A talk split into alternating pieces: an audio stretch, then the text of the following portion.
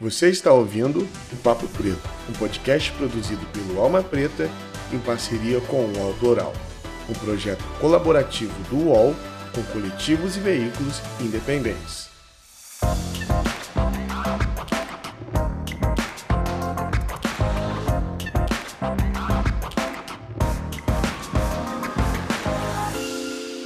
Salve, salve galera! Bom dia, boa tarde ou boa noite. Sejam muito bem-vindos a mais um podcast Papo Preto e é sempre uma felicidade receber vocês aqui. É, meu nome é Iago Rodrigues, como vocês já sabem, e eu estava pensando antes agora de conversar o programa quanto é importante o feedback de vocês. Então, você que está ouvindo, aqui embaixo tem o nosso e-mail, manda lá de onde você é, como tem sido a tua experiência com o podcast. Esse mês de setembro a gente fez um ano de podcast Papo Preto, então eu estou muito feliz de poder estar tá aqui um ano já falando com vocês. São 54 episódios. Que honra poder estar tá aqui conduzindo e produzindo esse maravilhoso podcast. Queria agradecer a todo mundo que de alguma maneira faz parte da construção, desde a galera do UOL, a Carol, Tônia, Fernanda, a galera aqui do Alma, que corre junto com a gente também, a Débora, que está editando o podcast. Muito obrigado a todos vocês, ouvintes, e quem está produzindo esse podcast. É uma felicidade estar aqui com vocês. Lembrando que o Papo Preto é um podcast produzido pelo Alma Preta Jornalismo, que se você não conhece, nós temos um site, nós estamos em todas as redes sociais.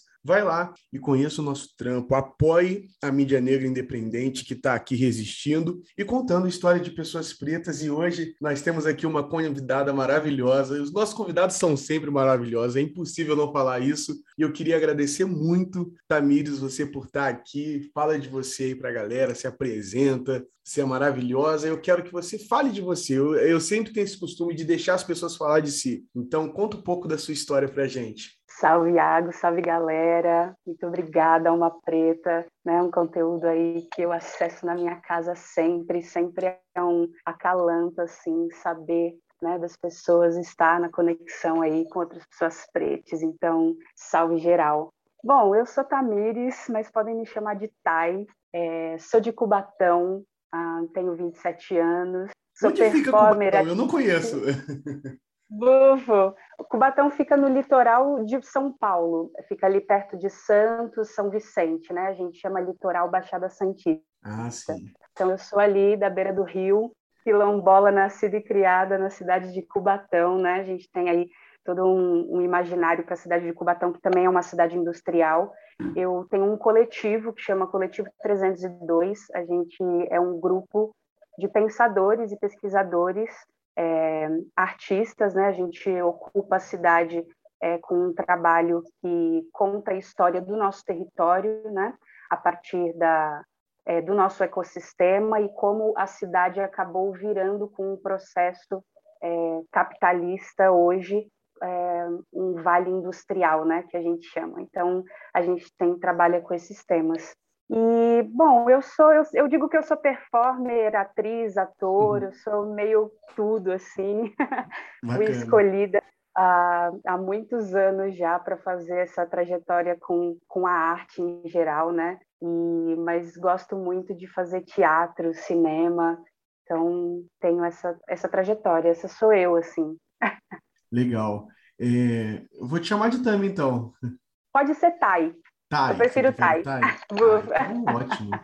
Tai, é, eu estava conversando ontem mesmo com um amigo, que ele também é artista, ele faz muita coisa independente. E a gente tocou num ponto que eu acho que é um ponto muito importante a gente falar, que é de pessoas pretas se lançar em busca de um sonho, né? O quanto isso é importante e ao mesmo tempo que é importante, é desafiador porque existem milhares de inseguranças, não que outras pessoas não tenham, mas a gente vive uma vida de segurança, né? A gente tem hoje está tudo certo, mas a gente fica com aquele medo de amanhã não tá. Eu queria saber como foi esse é, o seu começo, né? De poxa, eu quero fazer isso, eu vou viver disso, eu vou me lançar nisso. Queria que você me falasse um pouco das suas inseguranças nessa tua trajetória. Como foi para você esse começo, sabendo desses desafios, de tudo isso que perpassa né, sobre, pela nossa cabeça quando a gente vai fazer qualquer coisa. Eu, comigo foi mais no ramo audiovisual, né? Quando eu falei, cara, eu quero trabalhar com audiovisual. Ao mesmo tempo, eh, na minha cabeça eu não conhecia ninguém que trabalhava com audiovisual. Na minha família era tudo ali da indústria e tal. Minha mãe era faxineira e eu ficava com aquela insegurança, achando que eu nunca ia conseguir. Como é que foi para você? Meu irmão, então, eu quando, é isso, né? Desde pequena lá em Cubatão, eu a, a vida meio predestinada, assim, uma cidade industrial é, então, eu fui formada em técnico em meio ambiente e técnico em informação da tecnologia, para trabalhar na indústria, assim, já uhum. estava meio que predestinado. Meu pai é, é, um funcionário da indústria, trabalhou 47 anos, né, dentro do polo industrial.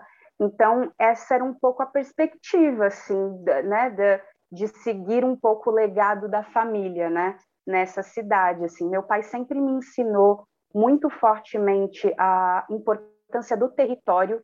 Eu acho que quando a gente, né, enquanto pessoas pretas, a gente precisa entender o quanto o nosso território também ele nos constitui, né? Mesmo que a gente decida ir embora, que foi o meu caso, né? Teve uma hora que eu falei, isso daqui, o Cubatão não me cabe, sabe? Tipo, eu preciso uhum. alçar uhum. novos voos, mas eu também não sabia como eu ia fazer isso, mas eu precisava começar de algum lugar. E onde eu comecei foi no meu próprio território. Então, tá, onde tinha um curso de teatro, né? Onde tinha e, e, e, a minha história, na verdade, ela começa um pouco engraçada, porque eu não estava procurando teatro, ele me encontrou. Sabe? Eu estava fazendo um cursinho preparatório é, para entrar na ETEC, né, que foi a escola, que eu estudei para fazer meio ambiente. Uhum. E aí, no, no curso, eram dois andares, e no andar de cima tinha um curso de teatro.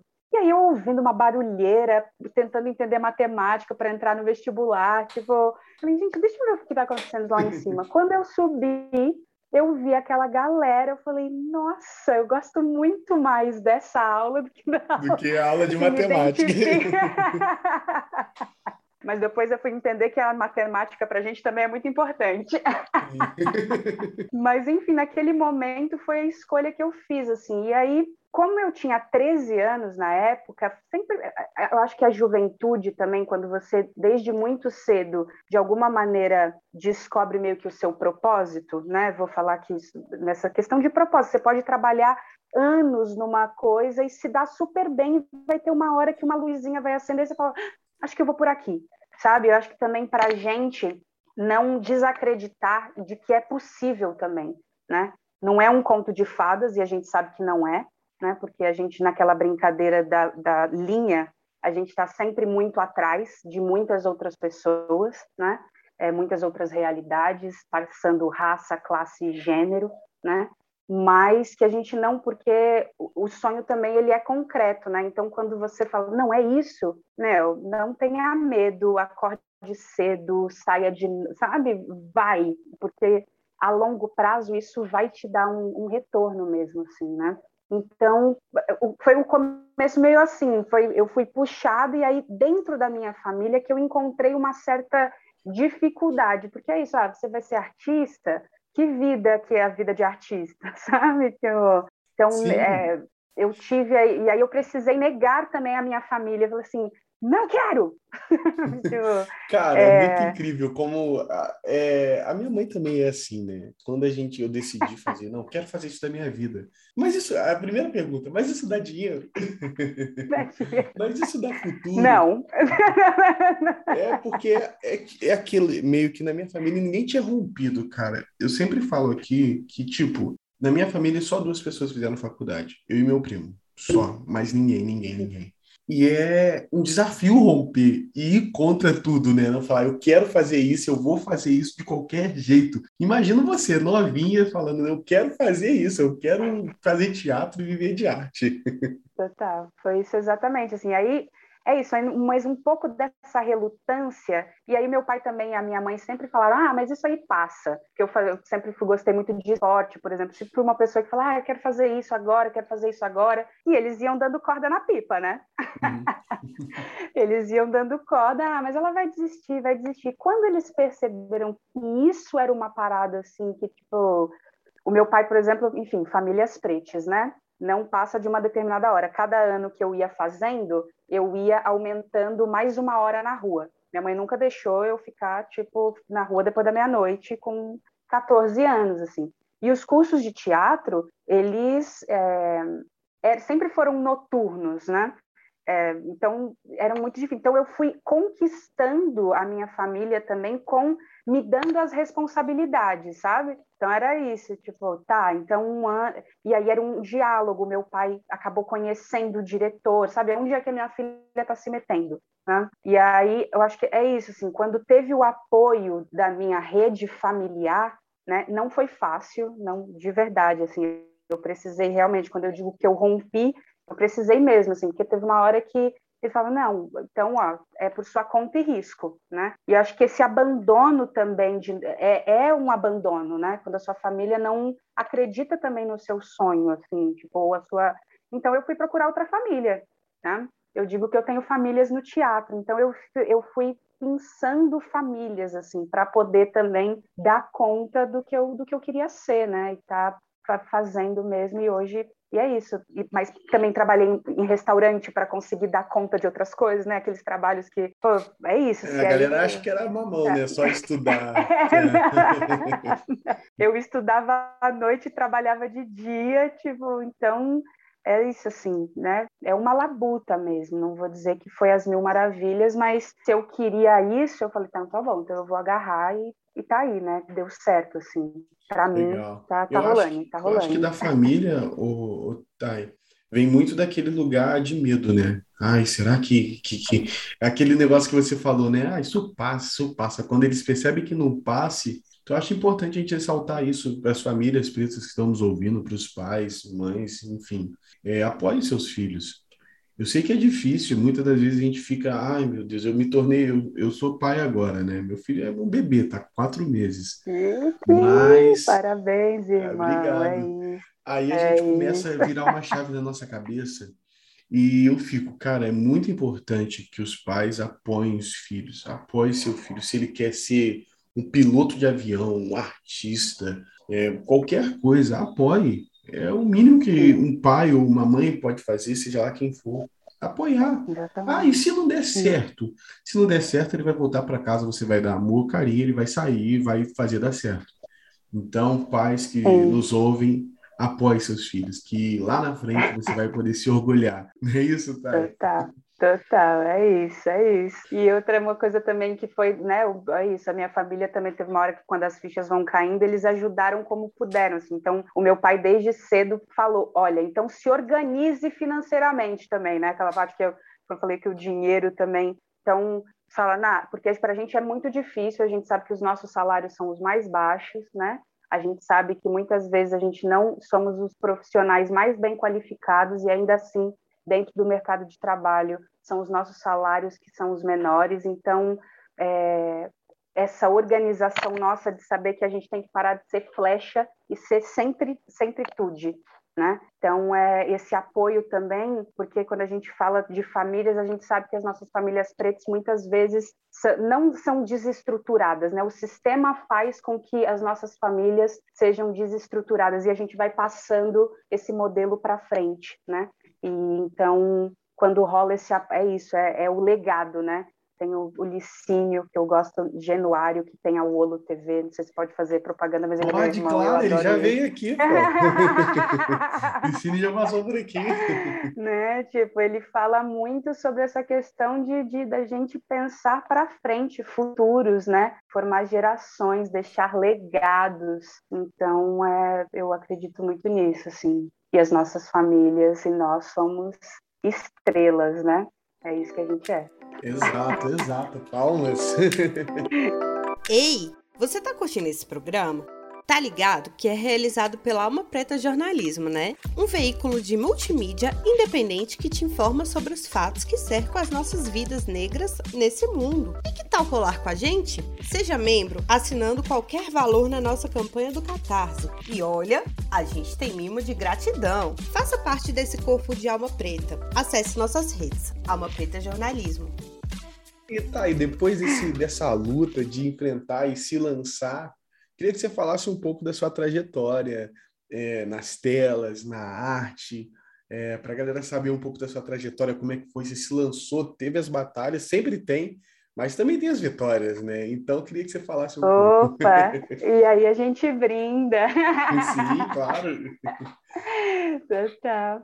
Então, foi, é isso. Quando eu, eu, eu, saí de Cubatão, né, eu comecei a fazer esse cursinho preparatório, e aí eu fiz uma prova para entrar na EAD na USP, que é a Escola de Artes Dramáticas. E aí eu fiquei lá três anos e meio. Eu digo que eu me formei, mas eu saí antes, viu, galera? eu, é quase então, assim, eu absorvi, eu absorvi, mas eu no finalzinho. Preciso confessar que eu não. No finalzinho. E, e aí foi assim, é isso, quando as coisas também, né, nessa questão do propósito, das, das coisas irem caminhando, as coisas elas foram os caminhos, né? Eu adoro encruzilhada, enfim, sou exuística, trago sempre meu papai comigo para dizer que a encruzilhada não é um mau caminho, né? Pelo Sim. contrário, assim, ela te dá a possibilidade de você ver várias outras é, é, caminhadas, né? Outras trilhas. E aí foi se apresentando, se apresentou para mim as minhas agentes hoje que eu amo, que é a Débora e a Fê, é, que estiveram comigo, assim. Então, quando veio, né, eu criei uma outra família para também me ajudar a, a, trilhar esses novos passos, né? Então, aí com isso vieram outras possibilidades de teste, porque eu já não estava mais sozinha. Acho que também quando a gente é, fala sobre a nossa trajetória, a gente nunca é só, né? Tem sempre pessoas que vão, tipo, então lá dentro da IAD eu conheci outra pessoa que conheci outra pessoa e eu fui caminhando, sabe, com essas possibilidades que foram se abrindo assim. E aí surgiu o convite de fazer o 3%, que foi a primeira produção brasileira aqui, né? Eu fiz uma participação mas foi muito legal porque era uma galera que dirigia lá dentro da USP, então já tinha esse contato, ah, eu vim fazer um personagem, eu fui, e tem esse marco, né, de ser Eu vi o 3%, obra, eu lembro de você primeira... lá. e aí me de... e é isso, né? Você fala, ah, tá, eu só, preciso, eu só preciso de uma oportunidade, depois o resto eu faço, sabe? Então, uhum. quando eu estava lá dentro, eu caí na, na indústria, né? É a indústria cinematográfica chegando no Brasil, assim. Falei, ah, legal isso aqui olha, funciona disso. Aí eu fui meio polvo, assim, sabe? Tipo, eu, eu tô dentro, mas também tô fora porque eu gosto da produção. Então me interessa as áreas, assim, né? Não só a atuação. Eu gosto de ficar vendo como o diretor é, ou a diretora das as refs, sabe? Tipo, eu sou meio esponja, assim. E aí nessa esponja, bum, o trabalho nasceu e aí disso pingou um outro filme que foi A Felicidade Delas, com a Carol Rodrigues, falando sobre afetividades pretas, de duas mulheres pretas, né? Então também, tipo, aí um, a Carol inaugura, né? Ela já vem com um cinema é, com a perspectiva é, é, das histórias afro-brasileiras muito forte, né? Tipo, é, com todas as nossas questões da atitude, e aí ela vem com, com a questão homoafetiva de duas mulheres pretas. E a Fatamilis, eu queria muito que você fizesse junto com a Ive, que também é minha irmã parceira, assim, e a gente fez esse curta, e foi muito legal, porque ele alcançou, assim, o mundo mesmo, sabe? Ele viajou muito. Você fala, caramba, tô na Rússia. E foi, estourou, né? então, estourou, assim, você fala, caramba. Então foi muito legal. E aí, logo depois, eu fiz O Homem Cordial, que foi uma direção do Iberê Carvalho, que ele é da. ele é de Brasília, junto com o Pablo Baião, que é um, que é um diretor muito incrível também. E aí tinha o Paulo Micos, o Taíde. Ai, o Taíde, que time, então foi assim, foi muito legal. E aí, ah, é isso que eu quero, eu quero fazer mais isso, eu quero fazer mais isso. Então, eu também fui jogando para o universo, né? Porque eu gosto de dizer que eu sou feiticeira. então, eu, tipo, você vai jogando para o mundo assim, e eu falei, tá, quero, quero. Então, as coisas, né, joguei essa rede e esses peixes acabaram vindo, assim. Então, e claro, né, tem muito trabalho envolvido. Sou filha de Oxóssi, então precisa dessa essa organização, tá? Quando eu uhum. comecei a organizar, olhar, falar, eu quero isso, tá? Agora eu quero isso sabe? Parece que as coisas realmente, tipo, com as minhas pernas e o meu arco foi babado. Cara, que incrível. E aí tem, Ó, eu vou falando, hein, me Não, corta, cara, eu gosto muito disso que você falou de jogar as coisas pro universo. Eu sou esse tipo de pessoa. Eu sonho acordado e eu mesmo determino onde eu quero chegar. Se eu falar para você que, sei lá, mano, há dois anos, três anos atrás, eu imaginaria, eu me imaginei estar tá onde eu tô hoje. Isso é muito forte. É claro, além de eu jogar, eu corri para que isso uhum. acontecesse. E é muito incrível, cara. Isso dá uma satisfação enorme. E eu tô aqui hoje já pensando lá na frente. Isso é muito bacana, o quanto isso atrai. Eu sou um cara que às vezes sou meio pessimista, mas ao mesmo tempo eu luto contra esse pessimismo, julgando coisas boas, pensando coisas boas, e é foda como isso acontece, né? Total, você falou tudo, meu irmão. É, assim, determinar, né? É determinar, eu quero. Então, tipo, porque não é sobre isso, não tenho nem mais o que acrescentar. É, aconteceu ser laroie, laroie. Mas continua aí, continua aí, essa trajetória aí. E aí depois, aí o último trabalho, aí, enfim, tem o trabalho com o coletivo, que ele é realmente esse trabalho de pesquisa, né, que eu já falei lá no começo. Então isso nunca parou, né? Eu, eu vim para São Paulo, fiquei 10 anos morando em São Paulo, é, e depois eu falei, gente, chega, eu quero o meu interior, eu sou caiçara, né? Eu tenho realmente assim a minha família também é toda constituída dentro desse panteão com a natureza, né? Tipo, então a gente realmente mora por muito tempo a gente se comunicava com carta de arraiz, que é a carta náutica, né? Que a gente tem rio, eu moro tipo no quarteirão da, da maré, então é assim é uma outra relação e eu comecei a sentir muito falta disso, né? Quilombola quando sai do seu quilombo, sabe? Tipo, sente mesmo, assim. Então, eu, a minha trajetória foi voltar, né? Deu a pandemia, eu já estava pensando em voltar, é, antes de, de, de, estourar a pandemia, né? Mas quando ela estourou, assim, eu falei, não, é isso. Aí peguei minhas coisas, mudei para lá e foi a melhor coisa que eu fiz, né? Porque também consegui me dar dignidade, né? A gente também, nas grandes metrópoles, a gente vem... Quando é novinho, tem gás, tem tudo, e aí as coisas é um caça-níquel. Eu digo que São Paulo é um caça-níquel, sabe? Se você não está esperto, né, você fica lá cinco anos. Sim, é, Meu Deus, e... o que aconteceu? Eu observo muito disso. Eu estou em São Paulo um ano, né? Eu estou em São Paulo um ano. Mas é aquilo, a gente vem atrás da grana, não tem jeito, a gente vem é, atrás da grana. É, é, mas eu é, percebo é. que as pessoas com uma certa, não só certa idade, mas quem vive aqui muito tempo quer sair, entendeu? Quer ir para o interior e tal porque eu acho que a gente absorve muito da cidade. Eu sou do Rio e tal, eu absorvi muito daquilo lá, apesar de eu, nascer, eu ser nascido no interior do Rio, que é totalmente diferente. Uhum. A galera acha que o Rio é, ah, não, o Rio é... Não, eu sou do interior do Rio, é uma cidade... De onde que você é do interior Volta do Redonda. Rio? Volta, Volta Redonda, Redonda Bafão. Mas digamos que boa parte da minha vida, foi onde eu me descobri, onde eu me lancei, foi na capital. Mas eu sou nascido no interior e ali é uma cidade muito família, entende? Então, quando a gente sai do interior, eu, eu entendo você por isso, e vem para as capitais, no caso, eu para o capital do Rio, depois aqui para São Paulo, é muito diferente, cara. Não que eu não goste, eu me acostumo muito fácil com os lugares, sou geminiano. Então, onde eu vou, me acostumo mas é difícil e a gente fica com aquele, aquele negócio no coração de querer voltar, sabe? E muitas vezes é. a gente não sabe por quê, porque as nossas cidades a gente sabe por que a gente sai, né? Porque as nossas cidades também muitas vezes é, não nos acolhem, né? E a gente só descobre isso quando vem, fica desterritorializado né? E aí sente todos os, os, os, os, sentimentos de estar numa capital. E é maravilhoso, porque a capital também, de alguma maneira, ela, ela é guetos e ela te abraça. Então, eu vou no gueto tal, vou no gueto tal. Então, você cria famílias também, é possível, né? Tipo, quando o Crioulo diz não existe amor em SP, é, mas é mais ou menos. É mais ou sabe? menos, tipo, mais ou menos. Porque, é mais... porque a gente vibra, a gente gosta, sabe? A gente gosta de ir para os interiores e voltar e sentir um. Mas eu realmente senti que agora, nesse momento, assim, é isso. E hoje eu tenho mais essa cabeça de tá. Eu quero vir para São Paulo, mas para trabalhar pontualmente, Isso. fico um pouco, vou embora, sabe? Quero o meu bom sítio, criar os meus gado. É, isso é aquilo que o Brown fala, né? Às vezes eu acho que todo preto como eu só quer um terreno no mato só seu, sem é, luxo, descalço, total, nadar no riacho. Total, fazer queijo, entendeu? Tipo.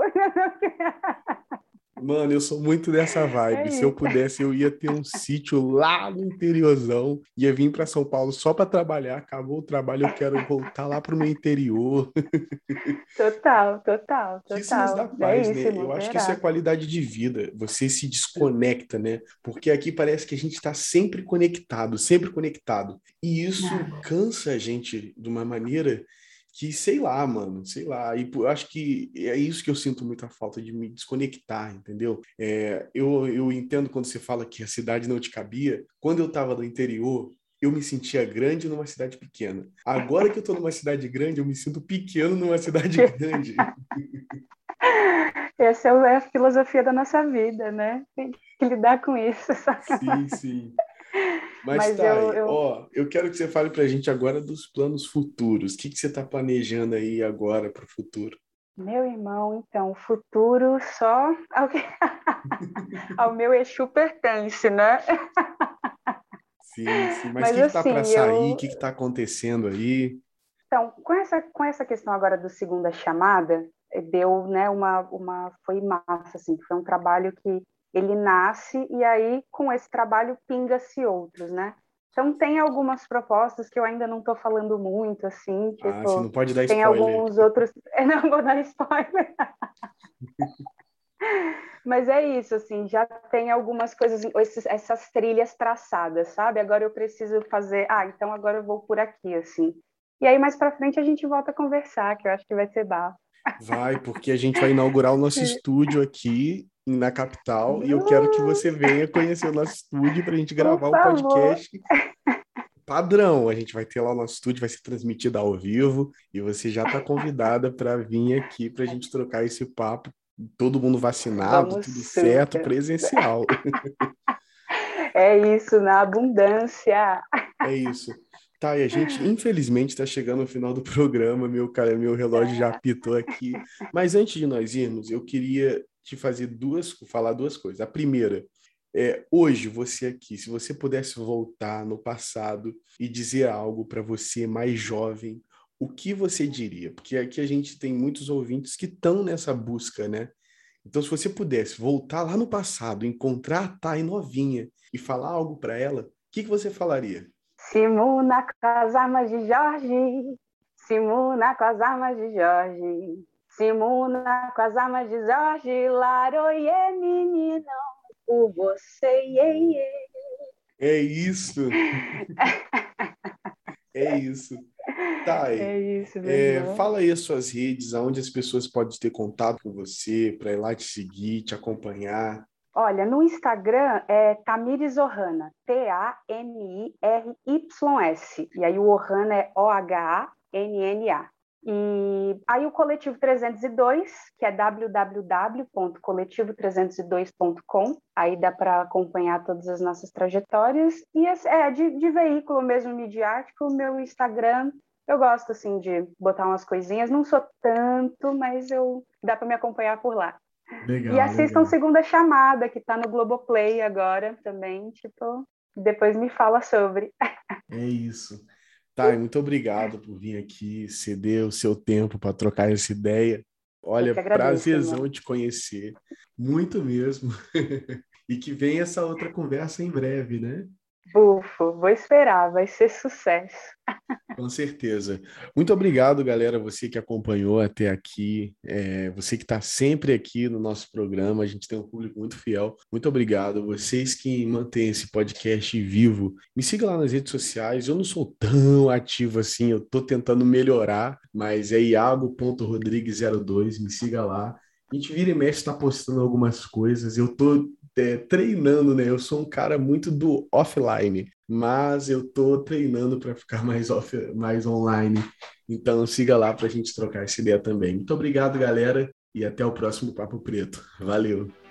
Você ouviu o Papo Preto, um podcast produzido pelo Alma Preta em parceria com o UOL Plural. um projeto colaborativo entre o UOL e coletivos e veículos independentes.